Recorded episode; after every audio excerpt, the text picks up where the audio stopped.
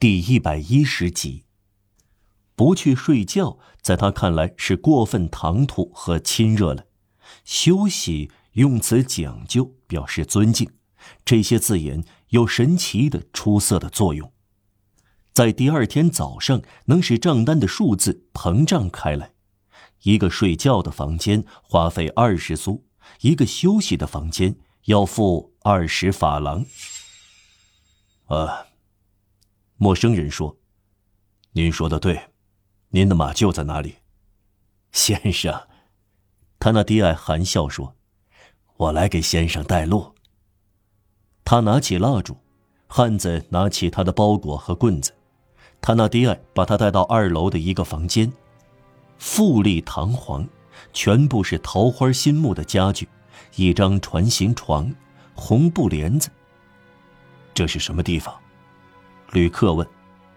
这是我们结婚的洞房，旅店老板说：“我的妻子和我，我们睡在另一间房间里，呃，这里一年只进来三四次。”我一样喜欢马厩，汉子粗鲁地说。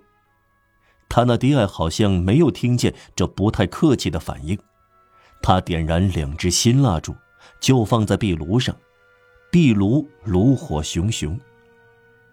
壁炉上的短颈大口瓶下面有一副银丝的女发套，缀着菊花。这个呢？这是什么？异乡人问。先生，他那迪埃说：“这是我妻子的新娘帽。”旅客看了这件东西一眼，仿佛说：“这个妖怪也有像处女的时候。”况且他那迪埃在撒谎。当他租下这幢破屋开小旅店时，他已经看到这个房间这样布置，便买下这些家具，又从旧货商那里买下这些菊花，认为这样会给他的妻子产生雅致的投影，他的家也会获得英国人所谓的体面。当旅客回过身来时，老板已经消失不见，他那迪埃谨慎地退走了，不敢说声晚安。生怕对他准备第二天早上狠狠的剥一层皮的人过分热情，反倒会显得不公。旅店老板抽身回到自己的房间，他的妻子睡下了，但没有睡着。她听到丈夫的脚步声时，回过身来对他说：“你知道明天我要把科赛特赶出门去。”他那迪埃冷冷的回答：“随你的便。”他们没有说别的话。几分钟后，蜡烛燃尽了。至于旅客，他把棍子和包裹放在一个角落里。店主一走，他就坐在一把扶手椅上，沉思了一会儿。然后他脱掉鞋子，拿了一支蜡烛，吹灭另一支，推开了门，走出房间，环顾四周，仿佛在寻找什么。他穿过走廊，来到楼梯口，他听到轻微的呼吸声，像是孩子的呼吸。他在这声音的引导下，来到楼梯底下三角形凹进去的地方，或者说的更确切点，是楼梯本身形成的。这凹进去的地方就在踏级下面，在各种各样的旧篮子和碎片中间，在尘土和蜘蛛网中间。有一张床，如果可以说是床的话，那是一张洞穿的草垫子，露出了麦秸，还有一条洞穿的毯子，能看到草褥。没有床单，草褥放在地砖上。科赛特就睡在这张床上。汉子走进床边，注视着他。科赛特酣睡着，他穿着衣服。冬天他不脱衣服睡觉，可以暖和些。